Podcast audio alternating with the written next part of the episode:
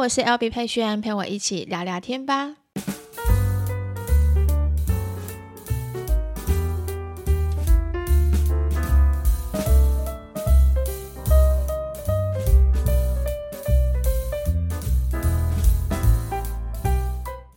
Hello，大家欢迎回到今天的 Podcast。今天是我们的第一批二十四集的 Podcast。好，我已经下定决心，以后我的 podcast 都会在星期五的上午时间更新，因为我发现，呃，每个礼拜五的上午时间去更新我的 podcast 的时候，我都会有特别的灵感，特别的很多很多话想跟大家聊。可能应该是经过了一个礼拜，可能星期一、星期二、星期三有不同的事件啊，或者说不同的生活的体验，我都觉得。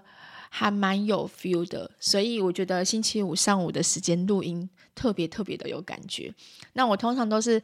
嗯、上午的时间吃完早餐，现在时间是八点四十九分，对，我就会开始录音。录完音之后，我就会上传，所以你们大概都会在十二点以前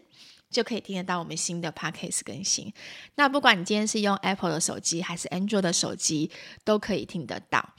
那我更新的通知的话，都会是在限动。IG 的限动跟我们初心好日子社团的呃里面会分享给大家我们 Podcast 的更新。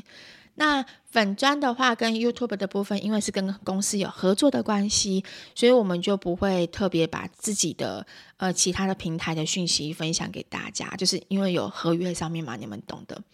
所以我们尽量就是还是保护自己，不要去踩任何合约，我就不会特别在粉专去做宣传。那如果大家身边的亲朋好友有追踪我的频道，也认识我的话呢，也可以请大家能够推荐我们的 Podcast，然后让其他的呃亲朋好友、你的好朋友们一起收听这样子。那我们的 Podcast 上面都有订阅，你们也可以按订阅，有更新的时候它就会通知你们这样子。好，那我们这礼拜要来聊什么呢？前几天我在线动上面的时候，其实我有分享，就是我个人超爱超爱吃流水席。好，听到流水席，你们就大概会心的一笑，就知道发生什么事情了，对不对？我不知道大家是不是每个人都有追踪到这个这个网络的流呃讯息，网络的贴文，因为我觉得这个贴文是大家这个礼拜应该是最夯、最夯、最夯的。那就有粉丝就问我说：“诶，想知道当初我在结婚的时候，是不是有呃，因为习俗，因为什么什么关系，然后两方上面是有任何的呃意见不合啊，还是争执啊，还是什么什么的？”好，我跟大家说，我觉得因为有经历过，有走过，现在目前收听的。你们我不知道大概有多少人已经结结了婚，然后多少人还没有踏入婚姻。其实真的，当你在谈恋爱跟真的要踏入婚姻的时候，是一个还蛮大的关卡。我为什么会说是关卡呢？因为谈恋爱的话，通常都是包容性非常非常的好，只要你同意，我同意，其实我们两个同意就 OK。但结婚这个大事，尤其是在我们华人。我们华人的这个社会里面呢，其实大家都会对于结婚这种东西，很多长辈都会觉得，是不是应该要尊重我一下下？呃，可以听听看我的意见，它就会变成是两家人的事。所以，于是当你一两从两个人变成两家人的事的时候，哇，那个争执啊，那些东西啊，很多东西就会慢慢慢慢慢慢慢慢的呈现。好，我们先来聊聊，就是关于网络上面的这个这个贴文。那这个贴文可能很有些人，大部分应该已经追踪到。那我们就讲给那些用简单化的方式讲给那一些还没有听过的人。那你们听完之后，你们可以诶想想看，如果今天是你自己遇到，就像如果你今天还没有结婚。你自己遇到的话，你会有你会怎么处理？然后再就是，如果今天是未来是我们的小孩子遇到，因为我们大家目前都有可能已经结婚有生小孩了，小孩子未来长大之后，他们结婚，你觉得身为你从这样子的角色，父母的角色去看待这件事情的时候，你会怎么处理呢？好，这个案件是这样子，因为呃，男女双方嘛，那在谈婚事，但是因为女方呢嫌乡下的流水席一桌九千块钱，她觉得不到一万块钱的菜色能够吃吗？那他们就是两方面在谈，也就是说，女生其实她没有办法接受男方乡下的男男方应该不算是乡下嘛？我们现在比较少会去。去说乡下还是我们都会说南部跟北部比较会南比较会少说乡下，因为乡下其实蛮多地方都是乡下。那男方的爸爸是在高雄当地的里长，所以他们结婚的话呢，以当他们的习俗还是他们的想要办的方式，他们就想要办流水席。流水席跟办桌好像不一样，但我觉得他们好像应该说的是办桌。因为流水席是那是比较像是那种拜拜在吃的流水席，任何人都可以进来吃。那办桌的话就是请外烩，那我们会包一条街，然后把把这个地方包下来。哦，这个是大场面，要去去申请入权，然后呢要搭帐搭那个棚子，然后再请亲朋好友进来。对，那大概会开了四十五桌至五十桌。可是这位新娘觉得自己也会请亲友好友、亲朋好友、大学同学，她就觉得如果今天请他们来这边吃板豆的话，真的很丢脸。她比较希望是可以在饭店办，而且她觉得现在二零二三年了，现在到底有谁还会在吃板豆呢？这种菜色能吃吗？他们觉得呃，板豆很很脏啊，什么什么之类，可能什么跟跟流水席一样的道理。然后这件事情就开始哇，在网络上面爆开，因为他是用匿名的方式去分享，就谁知道这个匿名跟这个背景啊，被呃这个男方的小姑看到了，因为小姑就觉得这件事情好像跟我们家的事情好像有点类似，又刚好讲到高雄里高雄里的里长，那当然一定就会觉得是自己是在讲自己的爸爸。对，那心里就觉得不舒服，因为他觉得感觉好像有被看不起。其实我觉得就是一个说话的方式，你怎么会去讲别人是乡下人啊，或者说不卫生啊？这个就是有没有想要好好沟通？他可能想要网友可以争取他的，有网友可以给帮他站香或怎样，就没有想到他的呃措辞跟他的形容词，反而会让大家觉得不舒服。对，我觉得他是可以好好的跟先生沟通，或是说跟嗯对方的爸爸妈妈沟通，就说自己呃因为一一辈子就这么一次的结婚，可是他想要想要怎样的婚礼，他可以跟先生好好的沟通。然后呢，呃这件事情小姑就知道，小姑就知道之后就开始也在网络上面留言，意思就是说，其实爸爸呢出了这些钱。订婚跟结婚的钱都是爸爸出的，礼金是注意听哦，礼金呢是小两口可以自己拿回去，所以爸爸妈妈出办桌的钱，男方出办桌的钱，男方还特别赞助了六百万，可以让他们买房子。那先生自己出三百万，然后呢，女方出五十万，所以买了这间房子可以，嗯，就是可以有赞助安家的。安家的基金这样子，那到时候他们男女双方其实私底下好像有讲过，就是到时候这个房子会登记在女生的名下。但因为这个办桌流水席的关系，让这个新娘呢非常非常的抗拒，然后这件事情就开始爆开了。爆开的时候，男方也觉得那我就不要出，我不要出那个房子了，爸爸爸爸也不想出房子的钱的。对，都不要出了，就女生很生气，很生气。总之，最后他们就是这样子吵来吵去之后，最后的更新是什么？最后更新是他们决定就是分手了，不要结了，这个婚不要结了。但女生要求，好啊，你不结没关系啊，你现在等于是我六百万我也拿不到了，我也没有办法结婚的。我这几年跟你在一起，感觉是白在一起了，所以你要，那你要给我分手费一百五十万。哇，这一百五十万，我第一次有听到，就是在分手，在讨分手费的。我们从以前到现在，可能感情上面也不是只有经历过一段或两段或三段，可是我第一次听到，哇，分手费有要居然要到一百五十万这么多，有吓到我，你知道吗？好，这件事情呢，就。闹得不愉快，我相信他们自己在家里面也是应该也是这样子，只是说他们的事情被公开到台面上面，然后他匿名这样写，然后最后事情整个就爆开来。那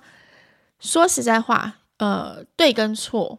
我觉得最重要的地方是中间有没有好好沟通这件事情。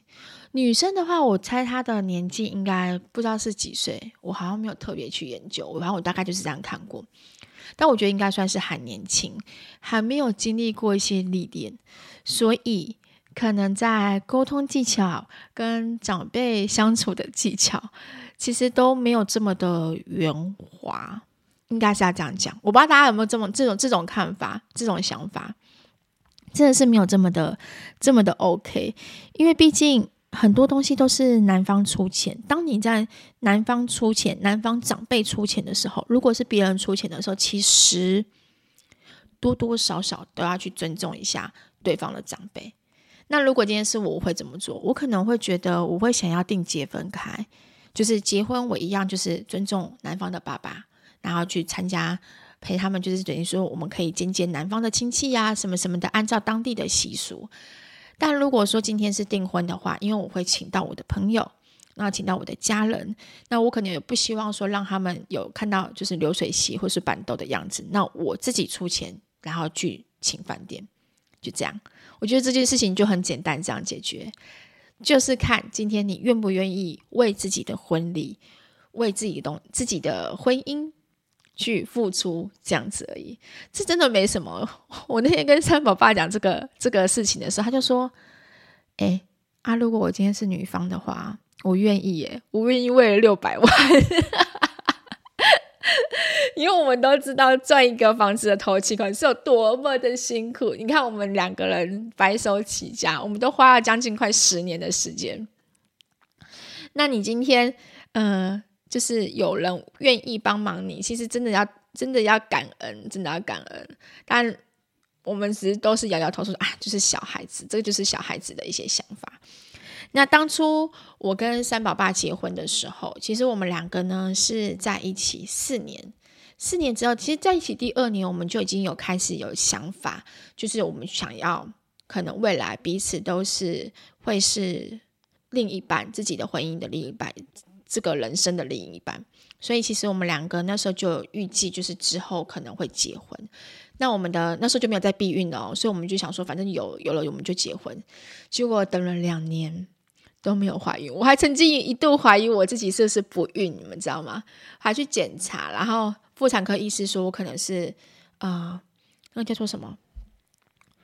呃，输卵管阻塞，所以他说可能就是要通一下输卵管，这样子会比较好一点。这样子之后可能受孕会比较 OK。那时候我回去的时候超级超级低潮，我还曾经跟三宝爸说，如果我今天是一个不会下蛋的母鸡的话，那不然的话你就看看要不要去找别人。他觉得我很荒唐，他说我怎么可能会因为生小孩跟不生小孩，会生跟不会生，然后跟你结婚或不结婚？我爱的是你这个人，而不是我们的小孩这样子。当然，如果有小孩的话，我们两个就会全心全意的爱他。只是说，他觉得这不会是我们分开的很大的一个原因。那当然，就是后来呢，呃，我们常常两个祷告啊什么的，我们后来就真的怀孕了。我没有去做任何的输卵管通的手术，没有。反正就是后来就怀孕了。怀孕之后呢，我们就开始要。讨论结婚这件事情，那因为那时候我们两个的状况，嗯，这应该是我第一次公开吧。我们那时候的状况是，其实我们两个身上没有什么钱，在结婚的时候，几乎可以说我们是没有存款的。可是我们怀孕了，然后我我们那时候是的想法是说，那不然我就先公证结婚好了，等到之后再补办。可是我妈妈的想法是。我妈觉得我就这么一个女儿，我今天没有想要靠女儿去赚，什么时候聘金赚钱没有？不是，是因为我觉得我就这么一个女儿。然后呢，我我我们这边，因为我们家的邻居大家都是感情非常非常好，我们那个社区感情邻居邻居都非常好。我只要回去的时候，大家都是很认识我的那一种。然后我妈会觉得我这样会被别人看不起，就是长辈的想法，你知道吗？长辈都会觉得第一个先有后婚，没有办婚礼。他会觉得我会被别人看不起，会觉得说啊，你怎么就是就这样就结婚了，好像就是有点随便的感觉。那当然，现在的想法跟以前的想法是完全不一样的。现在我其实，我现在回头想想，那样子的想法就是也就是很在意别人的眼光啊。但我们只要是我们自己幸福就好了，何必去在意别人的眼光？反正总之，我妈就是非常坚坚持要办婚礼，那就开始好，我们就先走过了提亲，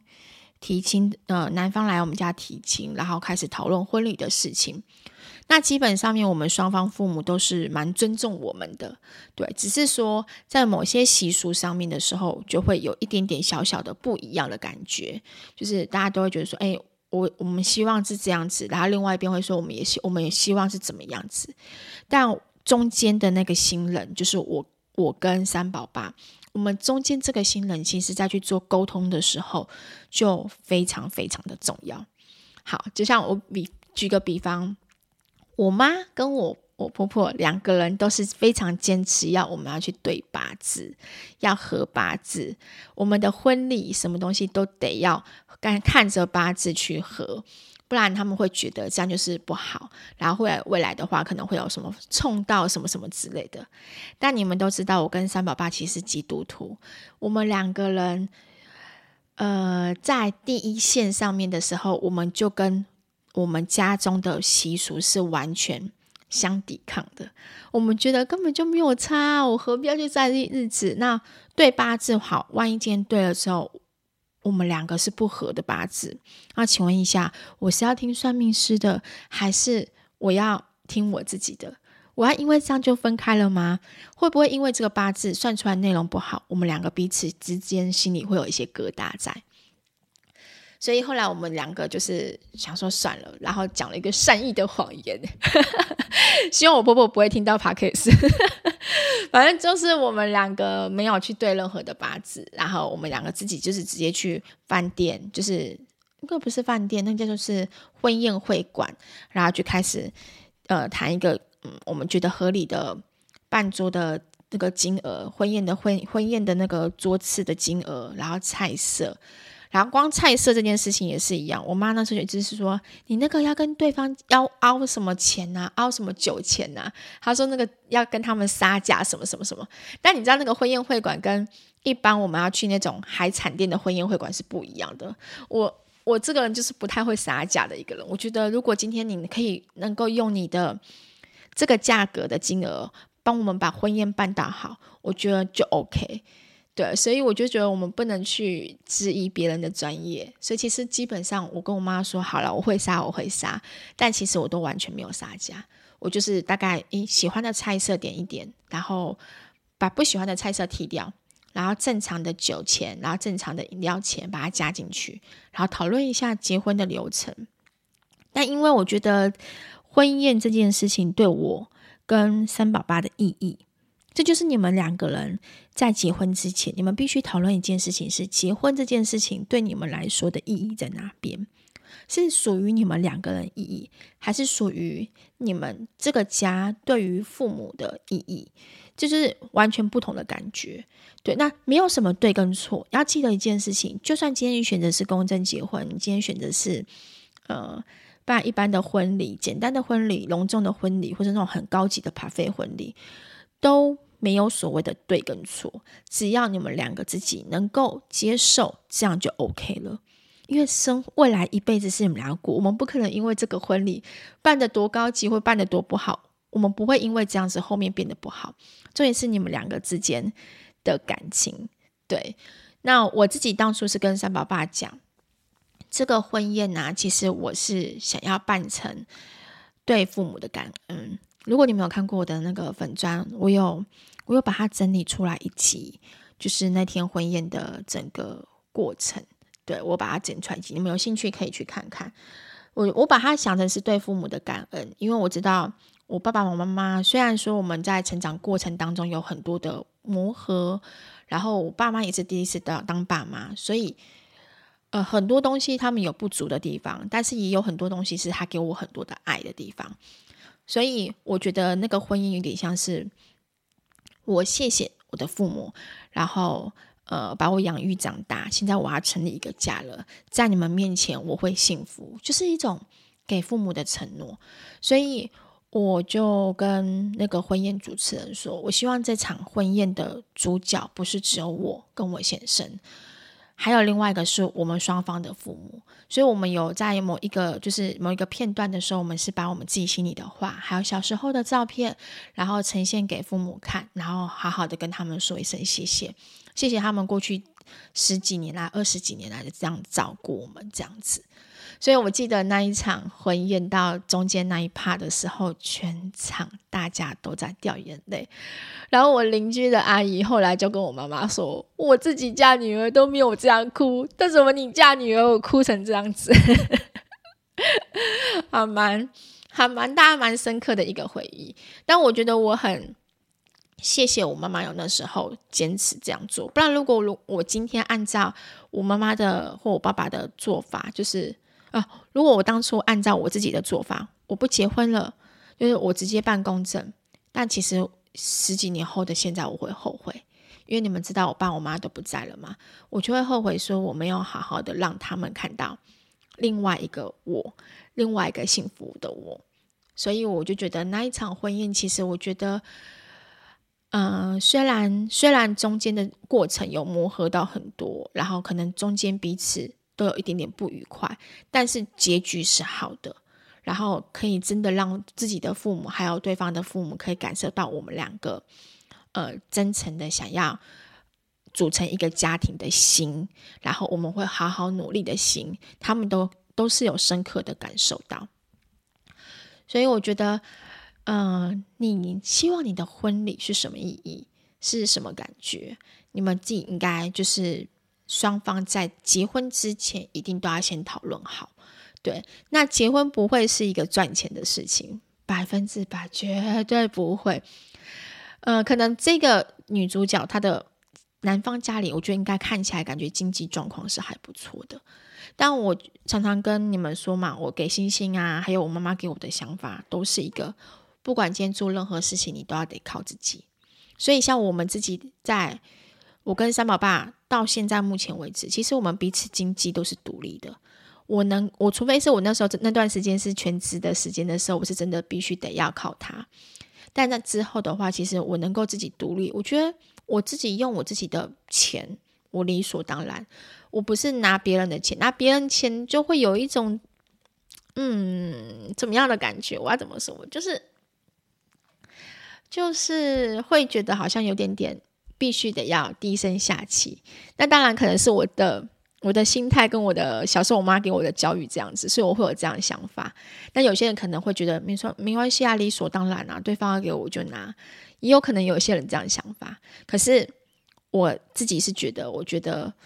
呃不应该有这样的想法，女孩子还是得要自己独立一点点。嗯，当我们靠自己的时候，很多事情其实你才可以有底气的讲出你自己的想法。跟有底气的去保护好自己。